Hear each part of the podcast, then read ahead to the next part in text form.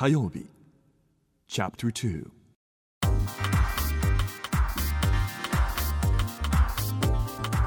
今週講師としてお迎えしているのはドキュメンタリー映画監督で作家の森達也さんです。オウム真理教の信者たちの日常を追ったドキュメンタリー映画「A」をはじめ世の中でタブーと言われているものに独自の視点独自のアプローチで次々とメスを入れてこられた森達也さん。火曜日2次元目のテーマは日本人が変わるチャンス。まあ、原発が一番まあいい例なんですけどつまり今回の原発の事故に接して改めて多分ほとんどの人がねなんで原発こんなにあったんだろうって。唯一の被爆国ですよね日本は。ところが気づいたら世界第3位の原発大国54基あるわけです。原発が。いつの間にこんなに増えたんだろう。でもちろんそれ秘密にやってたわけじゃないですよね。別にあのオープンでやってきたわけで。だからどっかまあ、僕も含めてね意識では大丈夫かなこんなんでいいんだろうかと思いつつも声にしてこなかった。なんかやっぱりそういうなんでしょうね。あの自分の声をきちんと発信できない。そういった体質やっぱり日本人って強いんですよね、まあ、みんなが言ってるんだからいいやみたいなね流れに飲まれてしまう。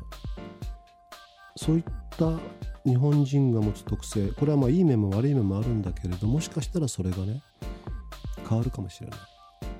つまり原発だけじゃないですよ。じゃあ例えば遺伝子組み換え食品であるとか添加物であったりとかね。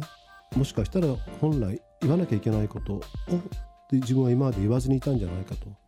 なんかそういった意識を持つってことは僕は大切だと思うしそういった意味ではもしかしたら日本がねもう少しこう集団の中でみんなと歩調を合わせるというそういった社会ではなくてもちろん歩調を合わせるのも大事だけれど少し自分が違和感を持ったらそれをきちんと声にする。そういったことができる社会になるんだったらそれはもう僕はもう歓迎すべき方向だと思いますけどね。つまり集団ってのは暴走しますからね。暴走のリスクを常に持ってます。日本人って暴走しやすいんです。何かの情報でみんながわっとそっちへ向かう。で軌道修正なかなかできない。それやっぱり全体にみんながこう馴染もうとするからですよ。なんかこれ変だぞと思っても誰もそれを口にしない。そういった傾向が日本人がありますからそれがもしかしたら今回の震災を契機にね数ミリでも変わるんであれば僕はね長い目で見ればものすごく大きな変化につながるんじゃないかなという気はしますね。未来授業明日もドキュメンタリー映画監督作家の森達也さんの講義をお送りします。ここで未来授業の特別講義朝日地球環境フォーラム2011ライブトーク私たちの進む道 with 未来授業開催のお知らせです。3.11で時代の転換点に立たされた私たちはどこに向かうのか。